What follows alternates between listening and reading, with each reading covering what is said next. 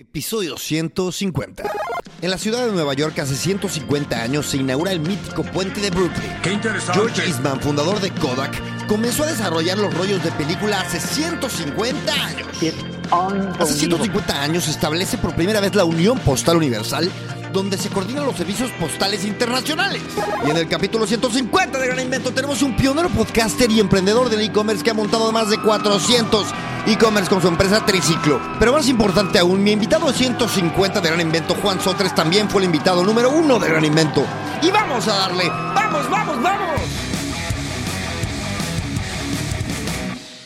En el 2014 comenzó una de las etapas más emocionantes de mi vida profesional en una agencia digital llamada Likeable. El CEO de esa empresa era Juan Sotres, nuestro invitado de hoy, y desde aquellas épocas Juan ha sido un modelo a seguir. Les cuento, Juan empezó un podcast hace nada más 18 años. Y ahí se empezó a meter en el mundo tecnológico digital, además de que él es programador desde antes. Después se convierte CEO de Likeable, Después empieza su empresa Triciclo hace ocho años, donde han sido nombrados como una de las 30 promesas de los negocios en México en 2021. Pero ahora Juan, de la mano de su socia, comienza en una nueva aventura, ahora como startuperos. Hace un año comienzan este emprendimiento y nos cuenta de cómo llega ahí, por qué llegan ahí, de lo emocionante, de los retos que es, también de cómo ha cambiado el mundo. Primero, cuando explotó el e-commerce en 2020, cuando se fue frenando toda este, esta locura en 2022-23, que los ha llevado ahora a bootstrapear y a tener un modelo más responsable y sustentable para su emprendimiento. Es una charla majestuosa, de verdad ese es el adjetivo. Muchas gracias Juan, muchas gracias por haber sido el invitado número uno y ahora el invitado número 150 de Gran Invento. Estamos grabando, Juan Sotres, bienvenido. Hola Cris, ¿qué tal? Muchas gracias por la invitación, un gusto estar nuevamente por acá. Quiero, quiero nada más dar un poco de contexto. Tú fuiste el primer invitado de este podcast. Estamos hablando del 16 de mayo de 2019. Hace cuatro años y medio, cuatro años, eh, ocho meses. Sí, sí, sí, sí, así es. Y este, yo estoy muy feliz, estoy encantado. Para mí es un honor tenerte de vuelta. ¿Sabes qué? Aparte no sabes algo. Eres el capítulo, aparte lo hice pensando en esto, eres el episodio 150. Ay, perfecto. No, pues un gusto. La verdad es que sí recuerdo mucho ese capítulo cuando grabábamos. Yo estaba por allá por Madrid y fuimos ahí donde tenías los micrófonos y la verdad es que fue una gran experiencia y, y un gusto estar otra vez por acá. No, y, Juan, yo, yo, sabes que, que te admiro en el plano personal y en el plano tecnológico. Siempre te sigo y es un honor. Eres un pionero. Eh, vamos a empezar por, cuéntame Juan, ¿en qué estás ahora mismo? Claro, eh, ahora mismo estoy en una nueva startup que se llama Revi. Revi es una plataforma para obtener reviews de e-commerce por medio de WhatsApp. Eh, vimos esta tendencia de WhatsApp, eh, sobre todo en México y en Latinoamérica, muy fuerte y empezamos a desarrollar varias herramientas por ahí hasta que llegamos a la idea de Revi. Eh, y así nace y pues es una plataforma que lleva ya casi un año y pues, ahora platicaremos un poco más, pero la verdad es que vamos muy bien, estamos muy emocionados y muy enfocados en este nuevo proyecto. Ok, ¿cuándo, ¿cómo es más o menos tu día a día? Tú vas, ahora mismo parece que estás en casa, ¿no? Sí. Tienes un equipo, una oficina, ready, ¿con quién empezó? Más o menos a grandes rasgos. Sí, el equipo de Revi actualmente somos cuatro personas, que es Renata, mi, mi co-founder, yo eh, y dos programadores, eh, todos de forma remota. Eh, Renata y yo estamos en México, los developers están en Argentina. y entonces somos un equipo pequeño, pero la verdad es que muy dinámico y que estamos avanzando rápido. Y tenemos una oficina que es de triciclo, eh, que es la agencia que fundé hace ocho años ya, eh, donde pues, ahí todavía compartimos ciertos recursos entre Revit, Triciclo, entonces de repente vamos Renato y a la oficina, entonces, eh, pero nuestro día a día es normalmente remoto y estamos aquí trabajando desde casa y, y pues sí, en eso estamos. Ok, ¿mercado de vino sigue? Mercado de Vinos también sigue, sí, sí, sí, sí. Entonces realmente tengo Triciclo, Revi y Mercado de Vinos, que también Triciclo y Mercado de Vinos llevan ocho años, los inicié ambos en el 2015, eh, cuando salí de la agencia donde nos conocimos, ¿no? En Likeable, que fue donde, donde iniciamos en este mundo digital y de redes sociales y, marketing, e-commerce, ¿no? Estoy feliz de, recordar estos, estos tiempos. Me acuerdo que estabas en aquella época cuando empezaste Mercado de Vinos y, y, Triciclo estaban en una, en una sala, empezó ahí, chambeaban. Del 1 al 10, Juan, ¿qué tan workaholic eres? Eh, muy workaholic, pero es algo que he tratado de cambiar y es algo que, he mejorado con, los años. Sobre todo, a partir de la pandemia cambió mucho la dinámica. Digo, yo de ahí estaba en mi nivel más alto, yo creo, de trabajo, porque pues, la pandemia para nosotros fue un gran año eh, en cuestión de negocio. Eh, detonó todo, Triciclo creció, Mercado de Vinos creció. O sea, la verdad es que fue, aceleramos varios años los planes que teníamos. Eh, y en 2020, a finales de 2020, nace mi, hijo, Miquel, eh, y esto sí me cambió mucho la perspectiva de muchas cosas, ¿no? Y una de ellas era, pues, ya no trabajar tanto, ¿no? Entonces, porque yo sí era de mañana, tarde, noche, amanecía con la computadora, me iba a dormir con la computadora en la cama, eh, fines de semana con la computadora, o sea, todo el día, ¿no? Entonces hice varios cambios.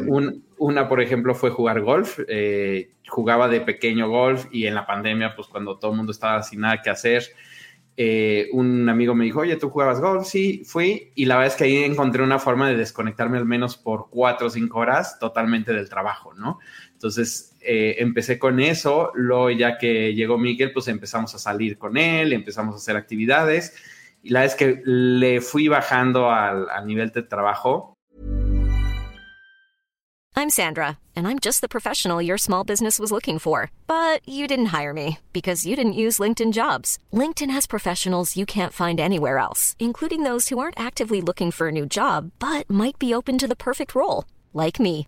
In a given month, over 70% of LinkedIn users don't visit other leading job sites. So if you're not looking on LinkedIn, you'll miss out on great candidates like Sandra. Start hiring professionals like a professional. Post your free job on linkedin.com/people today.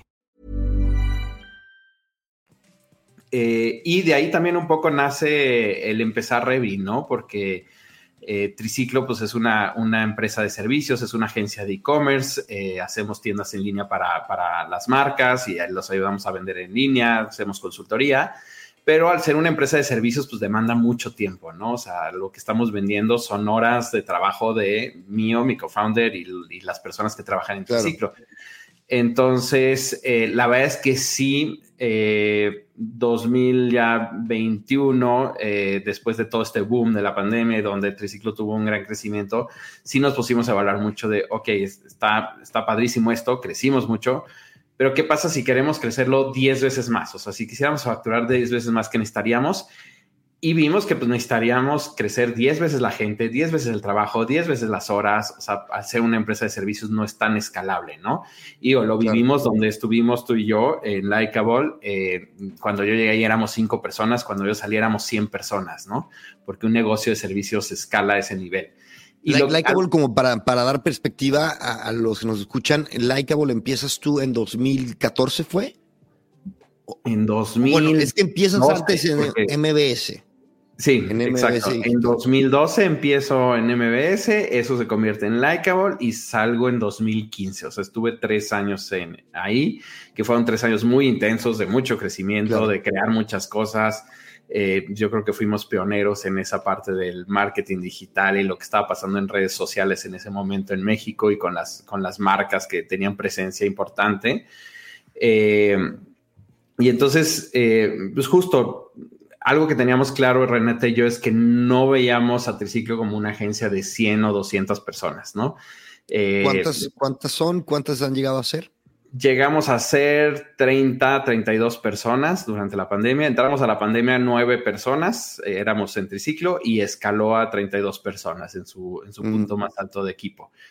Eh, pero justo, ahorita que hablabas eso de Workaholic, pues era pues jornadas grandes, o sea, no dejamos de trabajar, o sea, Y, la verdad es que sí, después de pues, ocho años en esto, llega a ser cansado, ¿no? O sea, este tema de este, este, ritmo de trabajo y, no le tenemos miedo a trabajar, pero sí decimos, ¿cuánto más tenemos que trabajar para facturar el doble o el triple o el, ¿no? Entonces dijimos, claro. Pues, hay que ser más... El servicio suele ser, pues, eh, hay, que, hay que trabajar el doble con una estructura o, una estructura más eficiente, al final tener servicios más premium, ¿no? Que eso te reduce la cantidad de clientes o el tipo y te cambia el tipo de clientes que puedes abordar. Entonces, sí, la forma de escalar es, es tecnológicamente. Juan, antes de, me, encanta que estamos entrando a esto, a este tema ya, porque me, me, pero me interesa cómo has cambiado de paso, de paso a paso de tu carrera profesional, porque tú hace, hace muchos años empiezas que esto lo hablamos ya en la otra entrevista, por eso no quiero este, que, nos, que nos piquemos tanto ya, pero tú has sido pionero, a ver, primero porque eres, eres de formación este, desarrollador, ¿correcto? Sí, este, Y después, pero luego te metiste al podcast, eh, al, mundo del podcast hace 18 años. Exacto. Empecé un podcast hace 18 años, cuando no estaban de moda tener un podcast. Cuando, y, lo peor es que sigues con él, o, más o menos, o lo intentas, ¿no? Lo intento, sigue con él. O sea, lo, impresionante es que sigue vivo el proyecto. O sea, recibo diario comentarios, mails, eh, mensajes de gente que está escuchando el podcast por primera vez y por más que lo he tenido ahí abandonado, ahí sigue. Entonces, uno de los objetivos es irlo retomando. Lo empecé a retomar el año pasado, grabé un nuevo episodio después de muchos años. Este año quiero empezar a grabar más episodios. Obviamente ahora con todo el tema de AI, pues muy apoyado de ahí. O sea, literal, mi último episodio del podcast, porque antes pues me llevaba tiempo hacer la investigación, es un curso de vinos, entonces llevaba bastante tiempo. El último episodio, literal, ChatGPT, ayúdame a escribir el guion pues y ahí lo fui guiando, me dio el guion al final y sobre ese lo usé de base para grabar el episodio, ¿no? Entonces dije, pues hay que aprovechar las herramientas tecnológicas para, tengo menos tiempo, pero quiero seguir haciéndolo, entonces lo voy a hacer de esta forma, ¿no? Yo también con el episodio, ya llevo varios episodios que me ayuda con la introducción, me ayuda con el, el formular incluso las preguntas, un poco este cómo llevar la narrativa de, incluso la entrevista, ¿no? Está, está increíble. Pero, y rápidamente tú empiezas a entrar al mundo del marketing digital también, yo creo que pionero, ¿no? Sí, y fue a raíz del podcast, o sea, realmente el podcast de vinos, algo que empezó como un hobby eh, y algo que era en el momento a ver qué pasaba, eso eh, me entrevistaba y de repente eh, eso me llevó a, tener más contacto eh, con los, con los podescuchas, por así decirlo, y empezaban a mostrar interés en el vino y entonces empecé a mandarles algunas botellas de los que entrevistaba y esto me llevó a, entrar al tema de marketing digital y... una entonces, eh, después de los episodios, me empezaron a contactar eh, los que escuchaban el podcast y empezaron a caer clientes de forma orgánica. Esto me llevó a abrir una tienda de vinos, en ese entonces eh, programada por mí mismo, porque no existían estas plataformas que ahora existen que nos permiten sacar una tienda mucho más fácil y rápido. Eh, y de ahí, eh, pues tengo que empezar a investigar de Google Ads, tengo que empezar a investigar de Facebook Ads, eh, Instagram todavía no existía, TikTok mucho menos, pero pues ahí empecé con el marketing digital y eso me llevó luego a, llegar a, MBS y a Likeable, ¿no? Por la experiencia que había agarrado por, por un podcast, ¿no? Y para no pararnos tantos en ello, en ello, pero me parece una época apasionante porque quiero poner a la gente en contexto. Yo recuerdo cuando trabajábamos ahí, eh, fue la primera vez que salieron los videos de Facebook. Quiero que nada más nos remontemos a ese mundo. Eh, Instagram era totalmente orgánico. Mm, creo que no sé, estoy seguro que no, casi seguro que no existía eh, pauta. No existía. De hecho, en Likeable hicimos la primera campaña de Instagram para Samsung. Hasta nos invitaron a algunos talleres porque iban a salir Samsung, Aeroméxico y otra marca. Y fueron los primeros que hicieron una campaña en Instagram en México. Y a nosotros nos tocó participar con Samsung porque llevábamos esa cuenta. Entonces, sí, era todo muy orgánico. Era otro, empezaban los videos.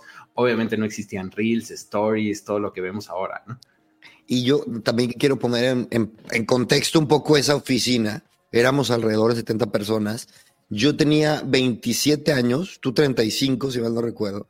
Y este, y en esa época era un mundo súper, súper nuevo. O sea, eh, a ver, el marketing digital era súper pionero. Ahora ya todo el mundo que hace marketing hace marketing digital, porque ya no hay de otra. O sea, en, solamente en nueve años, bueno, nueve años ya es algo, ¿eh? Cambió todo muchísimo. El punto.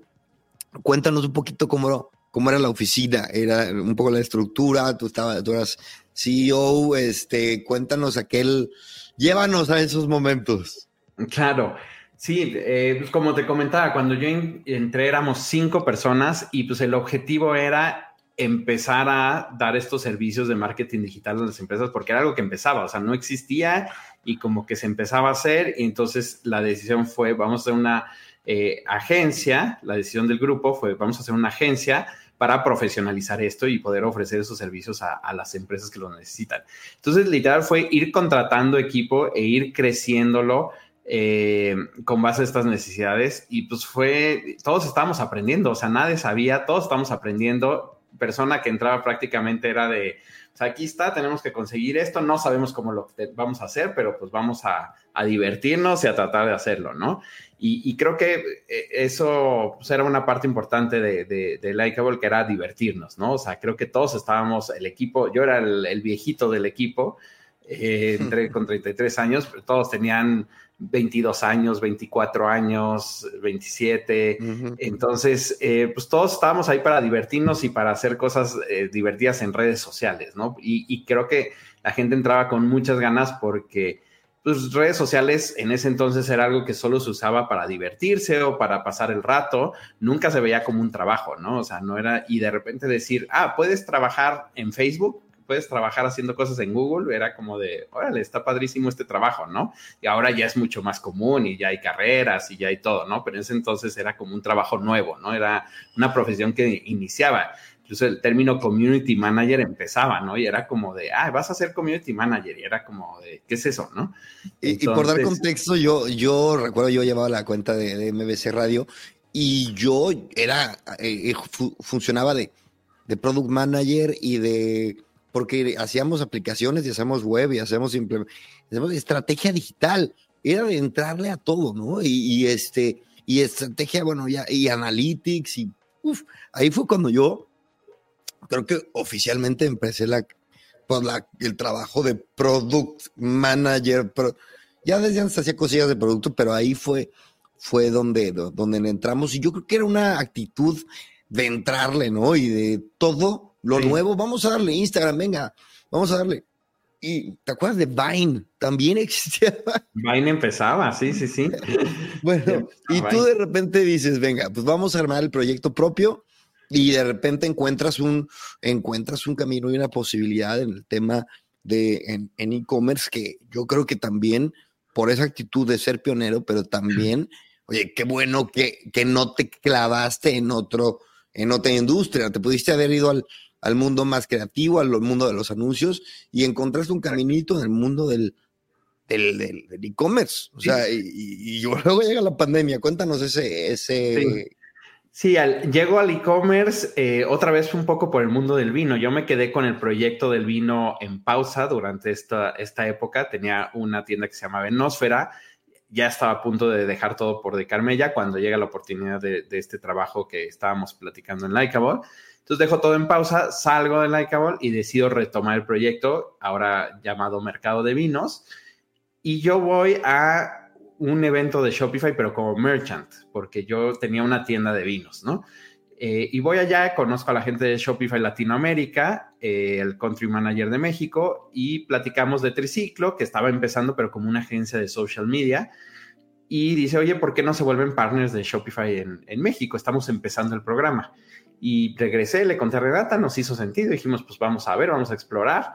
Eh, se veía muy prometedor todo el tema de e-commerce que iba empezando también en esa época, Shopify iba empezando en la región y fuimos el segundo partner de Shopify en México. Y eso fue yo creo que una de las mejores decisiones que pudimos haber tomado, eh, porque a partir de ahí cambió todo uh, lo que veíamos el futuro de Triciclo empezó a crecer porque eh, Shopify empezó a crecer en la región y nosotros éramos de sus partners, de sus únicos partners en México y empezamos a crecer junto con ellos.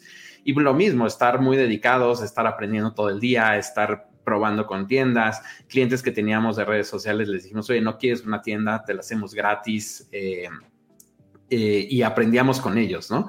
Entonces, y ya, eso pues nos fue llevando, fuimos creciendo, empezamos a tomar algunos proyectos eh, cada vez más importantes, se acercó Kipling, la marca esta de las bolsas, eh, fue nuestro primer cliente como importante que necesitaba optimizar su sitio eh, mobile en Shopify y me acuerdo que salimos de esa reunión y y nos preguntaron de, oye, necesitamos esto, tal, pueden, nosotros sí, sí podemos, salimos de esa reunión y no teníamos ni idea de cómo lo íbamos a hacer, pero dijimos, pues hay que rifarnos, hay que ver cómo le hacemos. Y Kipling fue nuestro cliente durante siete años eh, después de esa primera reunión, ¿no?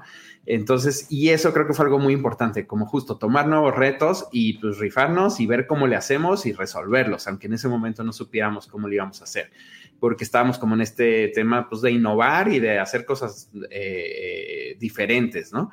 Eh, y llegamos al 2020, ya teníamos, eh, la agencia tenía cinco años y los primeros tres años fueron muy difíciles, la verdad es que sacrificamos muchas cosas, estábamos endeudados, estábamos viendo de tarjetas, estábamos pidiendo prestados, o sea, y de repente en el año 3 todo empezó a dar la vuelta y del 3 al 5 como que nos consolidamos. Entonces ahí fue cuando ya todo empezó a hacer sentido, valía la pena todo el esfuerzo que habíamos hecho y en eso llega la e, pandemia.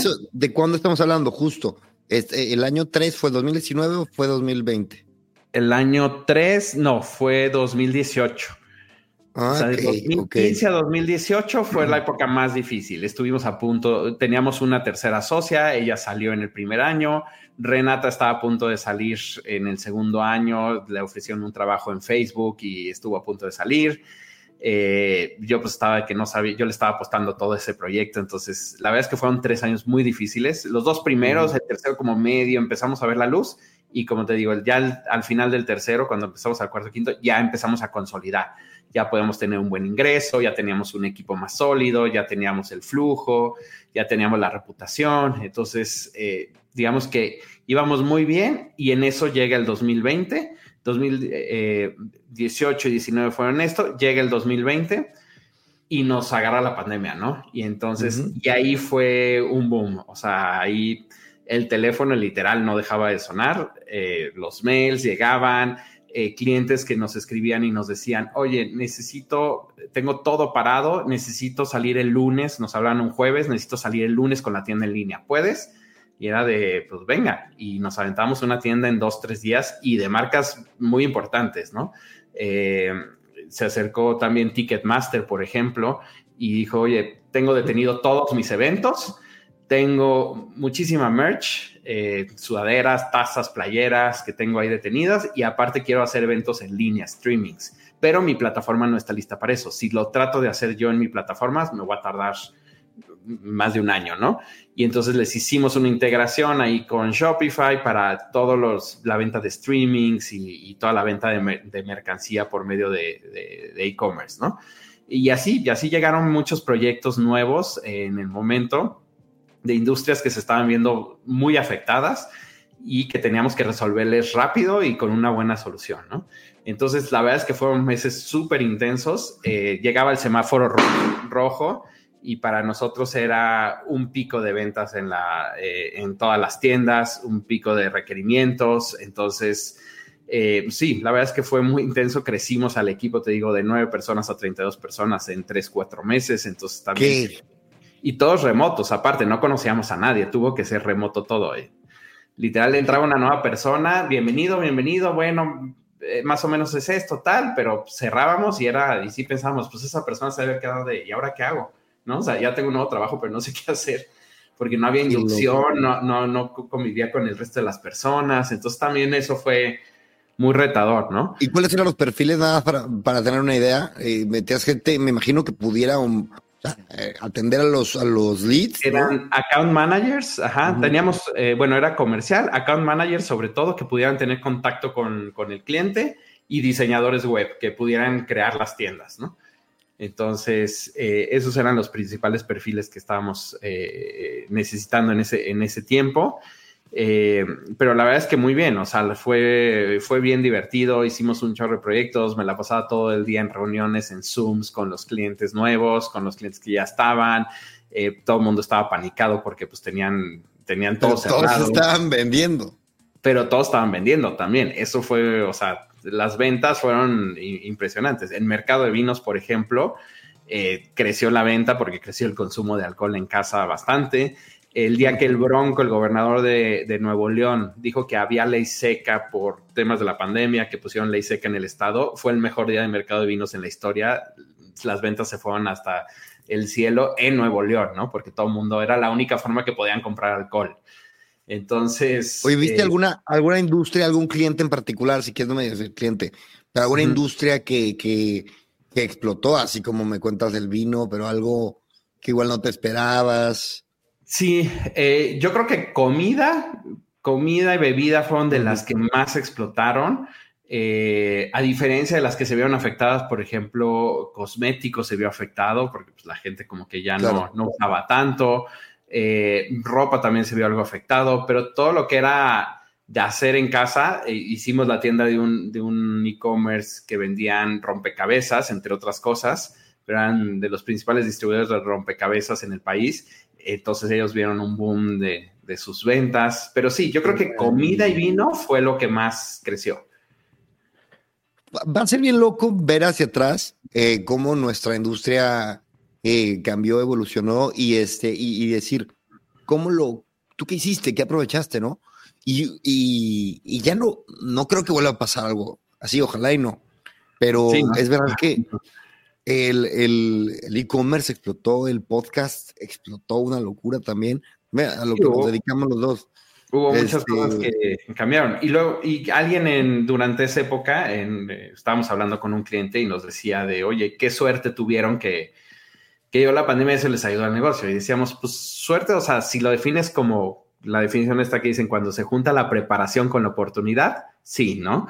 Porque ya veníamos, o sea, no se nos ocurrió hacer una agencia de e-commerce en 2020 a raíz de la pandemia. Ya veníamos cinco años de tener una agencia de e-commerce y teníamos esta preparación, teníamos el expertise de posicionamiento y sí llegó a darnos un, a catapultarnos, ¿no? Entonces, la verdad es que todo cambió a partir del 2020. Mira, yo te doy un ejemplo. Eh, qué importante es tener esa hambre de escuchar, de leer, de buscar qué es lo que está en tendencia y ahora ya vamos al tema del, del AI, que, que, pero yo en esa época, antes de que llegara la pandemia, yo me di cuenta, mi currículum estaba un poco obsoleto, la verdad, y me di cuenta que todo estaba marketing, marketing digital, estrategia digital, y ese tema se estaba prostituyendo en el mercado laboral, porque los perfiles que salían de marketing tenían una, una curva de aprendizaje muy cada vez menor para meterse al mundo del marketing digital.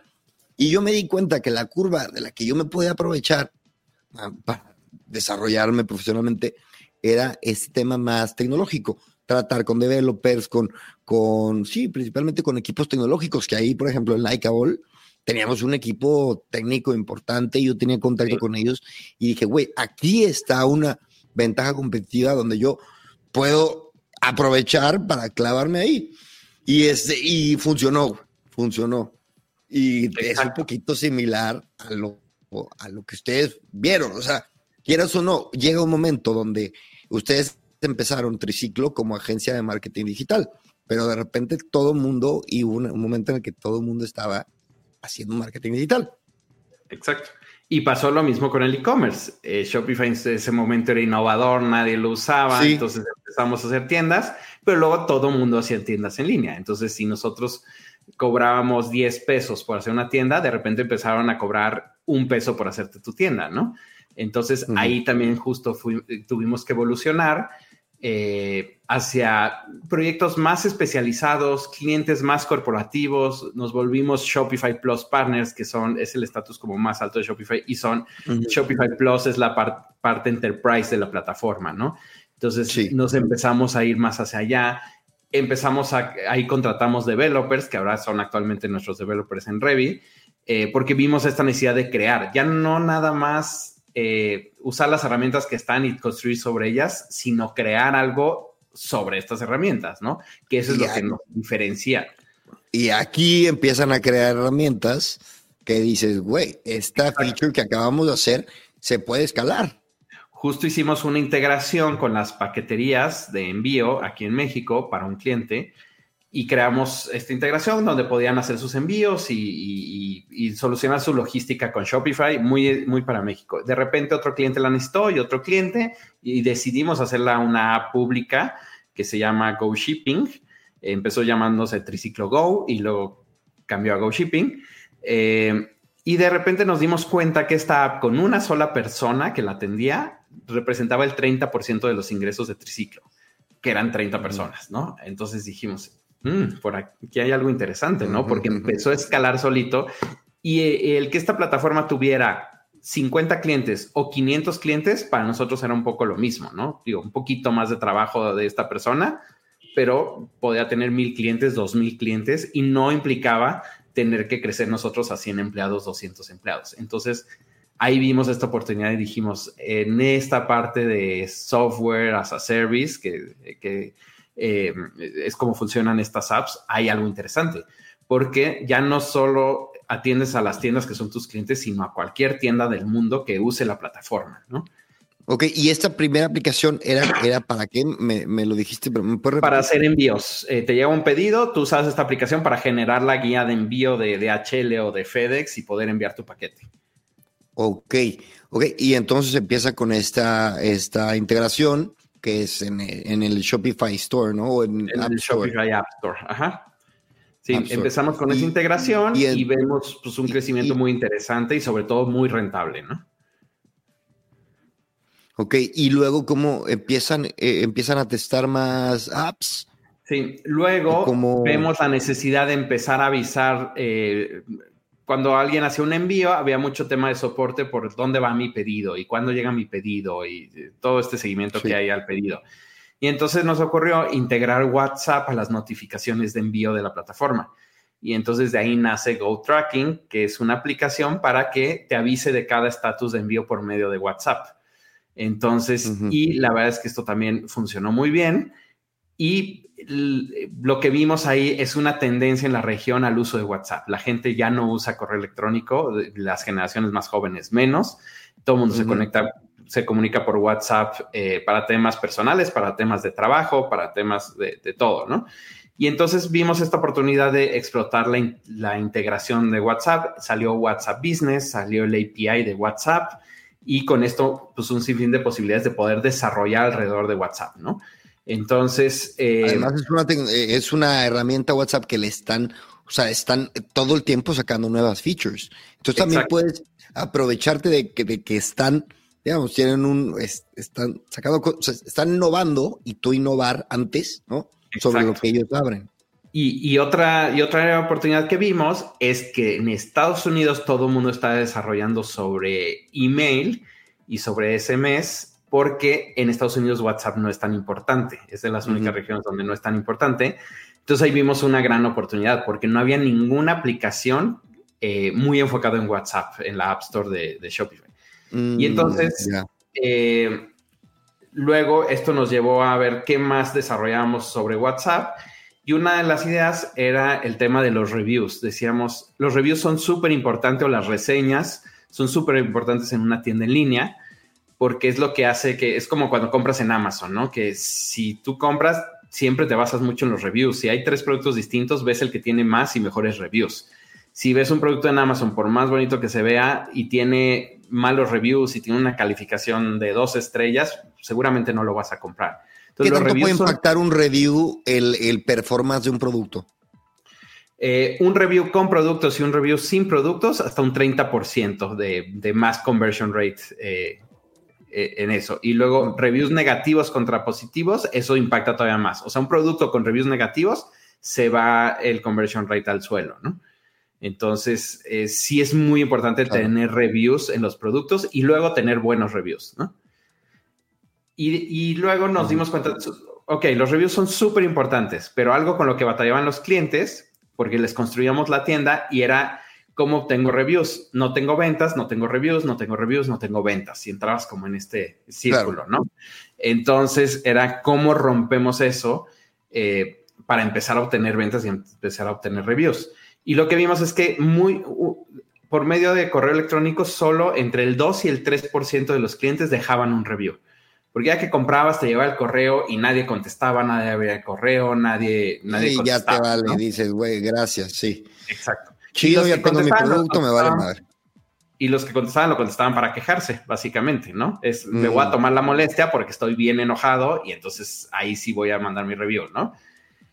Y entonces justo dijimos, oye, ¿qué pasa si combinamos WhatsApp con el tema de los reviews y vamos a ver qué tal funciona? Hicimos un MVP eh, para, y lo probamos con algunos de los clientes de más confianza de Triciclo y funcionó súper bien. O sea, pasamos de un 2-3% de respuesta a un 30-40% de respuesta. El open rate es altísimo en WhatsApp y de ahí todavía contestaban y aparte empezaron a contestar con más, con foto, con video, porque como lo traes en el celular es muy fácil mandar ahí todo. No tienes que entrar al mail y adjuntarlo y demás. De hecho, algo curioso que pasó es que de repente empezamos a ver errores en las bases de datos eh, y dijimos, ¿qué, ¿qué, está pasando aquí? Y resulta que la gente estaba mandando su review con nota de voz. O sea, en vez de escribirlo, decían, ah, sí, me fue muy bien, tal, pero la aplicación pues no estaba lista para recibir notas de voz, pero pues claro, era, era muy orgánico para la gente. Déjame tu review, pues, te una nota de voz. Está increíble y ahí salieron, ahí integramos la opción de audio reviews. Entonces dijimos, ahí tenemos el archivo, pues hay que transformarlo y hay que meterlo. Y entonces ya tú ves el review y puedes escuchar al cliente diciéndolo. Y eso todavía te da mucho más confianza de que es un review real de un cliente real. Y luego ya pues integramos AI para hacer una transcripción, para analizar el sentimiento, para así, ¿no? Entonces, pero de ahí nace y vemos que sí funciona y ahí Renata y yo decimos, híjole, esto tiene mucho potencial, está funcionando súper bien, necesitamos hacerlo, hacerlo bien, ¿no? Las otras aplicaciones, digamos que habían sido utilerías, ¿no? Y pues ahí iban y están generando su revenue, pero aquí dijimos, hay que hacerlo bien y hay que escalarlo. Aquí está la idea que necesitábamos. Eh, ya, como te decía, veníamos pensando el tema de triciclo, de servicios, de que pues ya después de tantos años, pues ya estamos un poco cansados de esta dinámica. Eh, y sobre todo pensando al futuro, yo decía, yo no me veo a lo mejor en 10 años más seguir en servicios, ¿no? Entonces, y todo el que esté en agencias, yo creo que te lo puede, te lo puede confirmar, o sea, tanto los eh, founders como los que trabajan ahí. De hecho, el ciclo en agencias es muy, es, es, muy corto, ¿no? Sí, la gente... el, el, mundo del servicio es muy duro, también del mundo corporativo, ¿eh? más allá del mundo del servicio. Yo no trabajo en servicio, pero trabajo en, en, un corporativo, en una empresa tecnológica este, importantísima de e-commerce, con, con un altísimo nivel competitivo. Y claro, oye, es este, es cansado, ¿no? Sí, claro, eh, emprender sobre un modelo de negocio. A ver, es cansado, pero para los que estén escuchando esto de mi trabajo, amo mi trabajo, que se sepa. pero, pero escalar y emprender sobre un modelo de negocio que es escalable, valga la redundancia, it's the way to go, bro. Exacto, sí, sí, sí. Sí, yo pensando futuro yo también, me encanta lo que hago en triciclo y me encanta platicar con clientes, o sea, eh, pero sí decía, pues ya no estoy tan lejos de los 50 años, entonces digo, no me veo a los 50 años. Eh, todavía teniendo llamadas todos los días así y a los 60, y entonces justo hay que escalar y hay que ver algo así.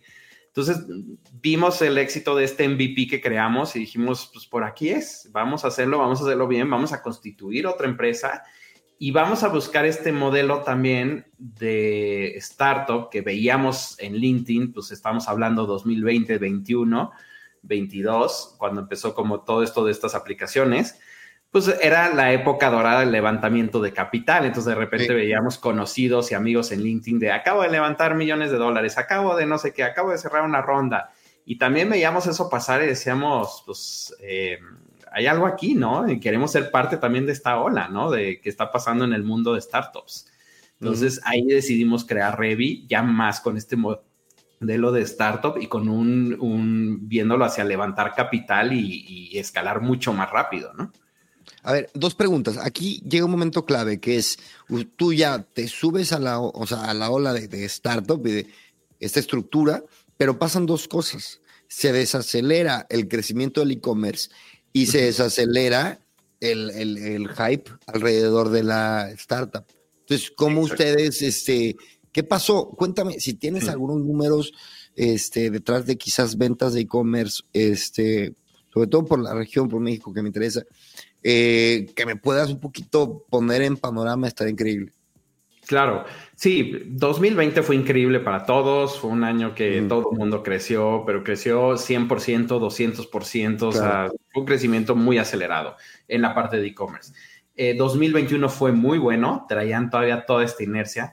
De hecho, hay muchos de nuestros clientes decidieron invertir, cambiar infraestructura, ampliar almacenes, contratar gente eh, luego llega 2022 y se empieza a ver a, desacelerar todo este tema. Y 2023, pues te platico, eso fue un año terrible para la mayoría, porque eh, ahí es donde yo creo que ya se empezó a notar más, pues todo lo que, o sea, esta desaceleración de la economía en general, del e-commerce obviamente, la gente empezó a gastar menos, empezó a cuidar más, el capital había mucho menos allá afuera, entonces esto impactó a todos los sectores. Entonces sí, 2023 fue un año muy difícil para el e-commerce eh, muchos de los que pues justo habían contratado gente, pues tuvieron que recortar gente, habían contratado almacenes, tuvieron que volverse otra vez pequeños. Entonces sí, hubo esta ilusión de que de aquí ya no parábamos y no, o sea, fue, la gráfica se ve para arriba, pero luego baja. De hecho, si la ves en el tiempo, la gráfica pues, siguió su tendencia normal, no más que en el medio tiene un pico, pero que regresó a lo normal, ¿no? Ah, Entonces, o sea, realmente fue como un pues, una anomalía, pero luego el crecimiento tiene la misma. Fue una anomalía, sí, pero si lo ves en los años, venimos creciendo igual, nada más que tiene esta anomalía ahí en medio, ¿no? Y todo el mundo creyó que iba a crecer y se iba a quedar aquí arriba y de aquí iba a seguir con el mismo ritmo. Ajá. Ya. Entonces. Y el eh, mundo del startup también, mira, ahorita acabo de tener a, David, David Pena, que de hecho, que tiene una aplicación que se llama People que de hecho, la feature de la, review hablada, digo, con Voice Note, él lo tenía, pero no era e-commerce. Ahorita pensé, ah, mira. Bueno, pero él, o sea, ellos vivieron una época en la que los fondean, me parece que fue así, los, eh, levantan capital, pero luego llega un momento en el que la startup, si no es rentable, no, no podían levantar un peso más, bueno, euros. Están aquí. Exacto. Entonces, este, ¿tú qué onda? Tú llevas, llegas a un momento quizás que el hype es menor, pero donde igual tiene, puedes tener una noción más real de cuál es el modelo de negocio que te va a dar una estabilidad a futuro. Exacto. Sí, nosotros justo empezamos ya con la idea, ya con el MVP, aplicamos a una aceleradora que se llama 500, 500 Global, y eh, se aplican ahí miles de proyectos y quedamos en los 10 proyectos del batch 17, ¿no? Son como generaciones. Entonces quedamos como uno de los 10 proyectos. Una, en las entrevistas finales, una de las cuestiones justo era el tema triciclo Revi, ¿no? O sea, nos decían, oye, pero van full en Revi eh, porque pues, nos preocupa el tema de triciclo, ¿no? De hecho, estuvimos en la final de otra aceleradora y por ese tema no quedamos, ¿no? Entonces, al final triciclo que era una ventaja competitiva, nosotros lo veíamos así, también se volvía una carga para Revi porque nuestra mente estaba en dos cosas y pues en este tema de startup necesitas estar full enfocado y, el commitment debe ser 100% en, en el proyecto, ¿no? Claro. Entonces, bueno, eh, justo eh, entramos y nos dicen, ok, va, y van a estar full en esto, sí, vamos a estar full en esto, y ahí decidimos eh, dejar, bajarnos de triciclo dejarlo a cargo del equipo de dos personas que eran de las más senior y de las más capaces de triciclo y nosotros enfocarnos en Revi, ¿no? Y fue una decisión importante porque al final, pues, triciclo veníamos construyéndolo ya de muchos años y era nuestro ingreso y nuestro sustento y era pues arriesgar todo ahora por este nuevo proyecto, ¿no? Entonces, entramos en 500, son tres meses de, programa donde estás todo el día pues aprendiendo justo de esto que comentas de tema de levantamiento de capital, de tema de indicadores, de lo que le importa a los fondos, de cómo debes escalar aceleradamente. Eh, y entonces tuvimos tres, meses en el programa, 500 te invierte eh, por un porcentaje de tu empresa al entrar al programa. Terminamos el programa eh, tenemos nuestro Demo Day, donde están los inversionistas eh, y para ver levantar capital. 500 eh, nos hace un follow-on, nos hace una inversión adicional. Fuimos el seleccionado de ese batch para hacer un follow-on de la ronda. Y luego empezamos a levantar capital, pero como tú dices, en el peor momento. O sea, era cuando estaba el invierno del capital, porque esto fue o sea, hace un año. en febrero, ajá, enero, febrero del 2023. Ujú. Cuando ya nadie estaba poniendo dinero, ya todo el mundo quería rentabilidad, quería ventas, quería negocios que ya comprobados, el apetito al riesgo era, era cero. Entonces empezamos, eh, Renata eh, estaba liderando esa parte y tuvimos como dos semanas de entrevistas con fondos después del Demo Day. Eh, y pues todo era de búscame cuando tengas más tracción, búscame cuando sea rentable, búscame cuando tal. Cuando un, un año, dos años antes, con un PowerPoint prácticamente podías levantar un par de millones de Claro. dólares. Entonces, eh, pues bueno, decidimos eh, enfocarnos entonces en buscar esto que buscaban los inversionistas, ¿no? Más tracción, ser rentables. Y también eso creo que nos ayudó. O sea, eh, teníamos un runway a como veníamos eh, trabajando hasta agosto del 2023. eh, antes de empezar a cambiar nuestra mentalidad, ¿no? Porque creo que en ese momento la mentalidad era levanto la siguiente ronda y con eso me voy a la siguiente y con eso Ujú. sigo escalando y, y gastando dinero, ¿no? Y eso pues nos cambió mucho. Dijimos, ok, vamos a optimizar. Siempre hemos sido bootstraperos. Triciclo lo iniciamos nosotros, fue bootstrap. Mercado Vinos lo inicié así, sin capital. Pues como se hacían antes los negocios, ¿no? Antes de todo el boom este del, del capital. Entonces, pues cambiamos un poco la mentalidad, cambiamos cosas que creo que fue para bien, nos enfocamos en la rentabilidad y en el crecimiento con los recursos que teníamos. Y este runway de agosto 2023, ahorita ya se volvió a noviembre 2024 con el dinero que tenemos al ritmo que vamos, porque ya el ingreso ya está ayudando a tal y estamos a nada de volverlo pues ya rentable, ¿no? Entonces, sin ya estar quemando Ok. capital. Entonces, ¿Dónde eh, invierto, por favor? ¿Eh? ¿Dónde, ¿A dónde te hago transferencia? justo. Y entonces. Y ahorita ya nos entró ahora la otra cuestión de que decimos, ya no sabemos si nada más boot- si bootstrapear y no ceder porcentaje de la empresa o levantar. Y hemos tenido la, hemos hablado con emprendedores y con VCs de, que tienen los dos eh, lados de la historia.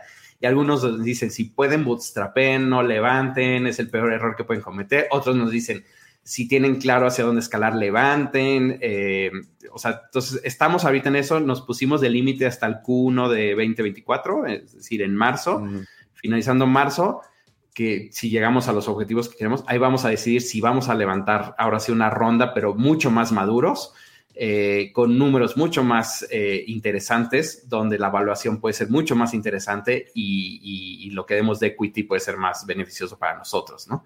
Entonces, digamos que lo que era una muy mala noticia en ese entonces, que no logramos levantar después de Demo Day, pues ahora ya lo vemos diferente, ¿no? Entonces, eh, y estamos todavía en eso, o sea, hay veces que hay días que sí nos ama- amanecemos y decimos, híjole, es que ahí tener dinero de bicis estaría a toda madre. Estaría increíble para estar un poquito más hacer esto, esto, esto.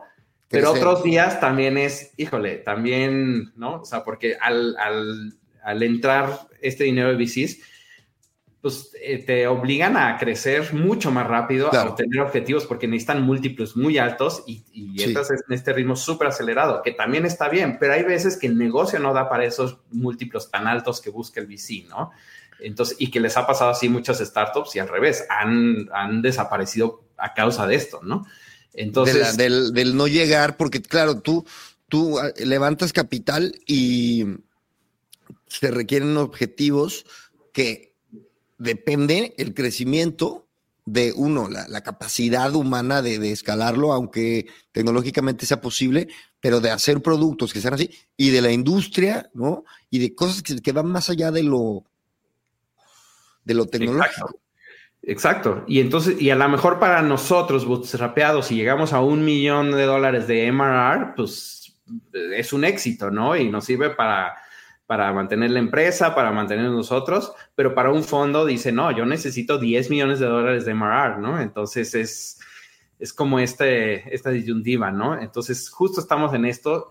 Eh, queremos llegar a marzo con muy buenos números, muy sólido y buscar este levantamiento de capital, pero ya mucho más maduros, ¿no? Que, que yo creo que si O tenemos sí claro hacia dónde vamos y en qué vamos a invertir ese dinero, ahí se hace sentido, porque creo que el problema Ujú. era, ok, si recibimos un millón de dólares, dos millones de dólares de capital o, más, depende de la ronda, ¿no? ¿Qué vamos a hacer con ese dinero? Porque no se trata nada más de contratar por contratar y empezar a aventar dinero en publicidad y ya, ¿no? Pero estemos claro que ese dinero nos va a ayudar a llegar a esos 10 millones de MRR, entonces sí hagámoslo, ¿no? Y vamos hacia allá. Y la verdad es que sí, el objetivo es escalar y llevar Revi a ser una empresa eh, eh, que domine el tema de e-commerce, automatizaciones por medio de WhatsApp en Latinoamérica, ¿no? Y para lograr ese objetivo, pues yo creo que sí vamos a levantar capital, pero necesitamos llegar muy seguros y con una empresa mucho más eh, lista para levantarlo, ¿no? Claro, y puedes preparar, preparar iteraciones del producto, quizás dices, mira, podemos rápidamente crecer al mundo del, del, del customer care, ¿no? Con la misma integración de WhatsApp.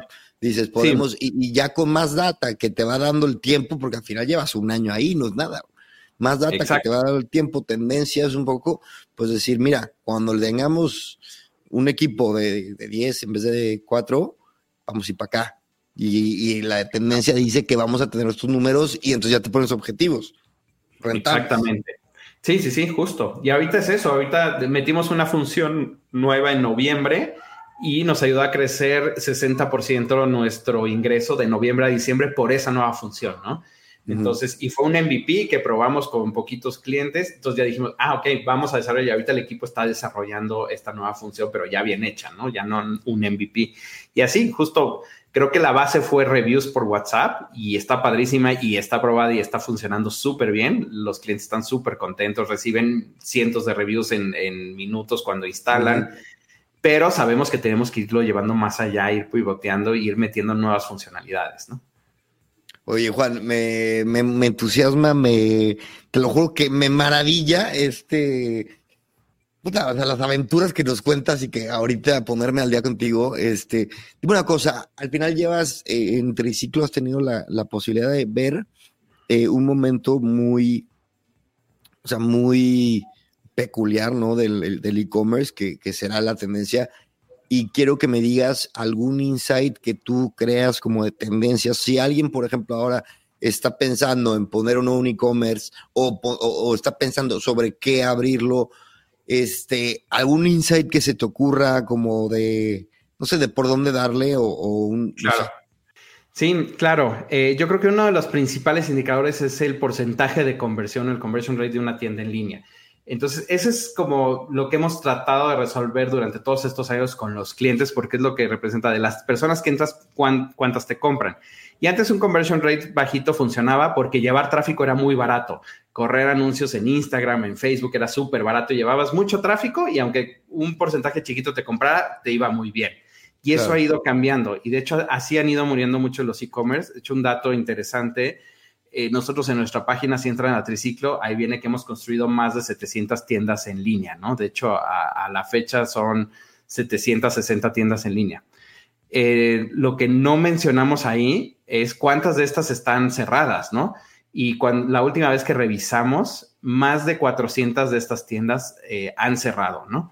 Entonces, ahí como que también fue parte de lo que dijimos de, oye, nos preocupa que, pues sí, abrimos tiendas, abrimos tiendas, pero si no logran ser un éxito, si no logran vender y acaban cerrando, pues de qué sirve, ¿no? Entonces, como que justo fue de, ¿qué hacemos para que esto no pase. Y eso es, en lo que nos hemos enfocado y por eso nace Revi, por eso nacen las otras aplicaciones, por eso Triciclo está constantemente buscando nuevas soluciones para que si tú abres una tienda en línea, eh, tengas estas herramientas que te ayuden a que sea un éxito, ¿no? Entonces, yo creo que ese es el principal reto que tenemos hoy en día.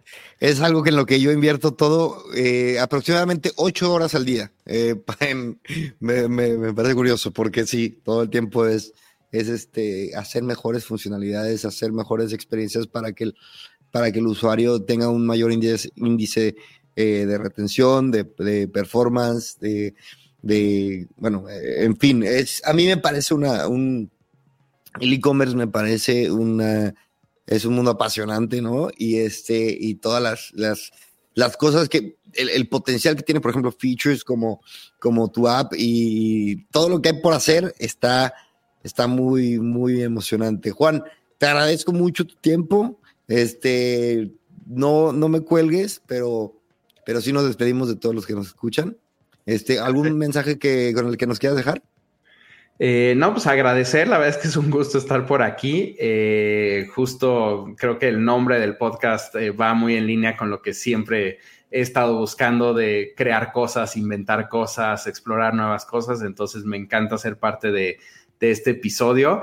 y pues espero que nos veamos en unos años y que ya tengamos ahí una salida de Revi, que tengamos algo ahí interesante y poderte contar cómo va todo. Y a lo mejor estamos ya en un nuevo proyecto, ¿no? Porque pues somos muy inquietos y no, no paramos. Sí. Seguramente eh, así será y, no, no solo eso, sino también darte las gracias aquí, eh, que también sabes que te estoy muy agradecido, pero de, compartirlo con nosotros y que antes incluso del podcast eres una persona que comparte, comparte lo que sabe, lo que, lo que cree, las tendencias que cree que van a venir y a mí me, me entusiasma y me inspira, Juan. Pero bueno, este, bueno, Juan, no me cuelgues, pero sí nos despedimos de todos y nos vemos por aquí en el próximo episodio de este podcast de tecnología y negocios digitales. Gran invento. Adiós.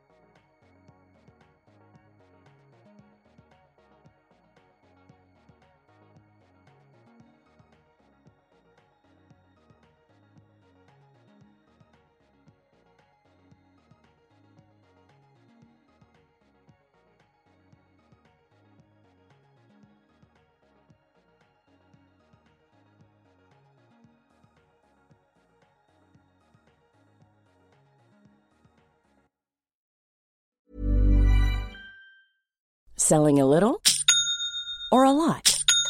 Shopify helps you do your thing however you cha-ching. Shopify is the global commerce platform that helps you sell at every stage of your business. From the launch your online shop stage to the first real life store stage, all the way to the did we just hit a million orders stage. Shopify is there to help you grow. Shopify helps you turn browsers into buyers with the internet's best converting checkout. 36% better on average compared to other leading commerce platforms because businesses that grow grow with Shopify. Get a $1 per month trial period at shopify.com/work. shopify.com/work.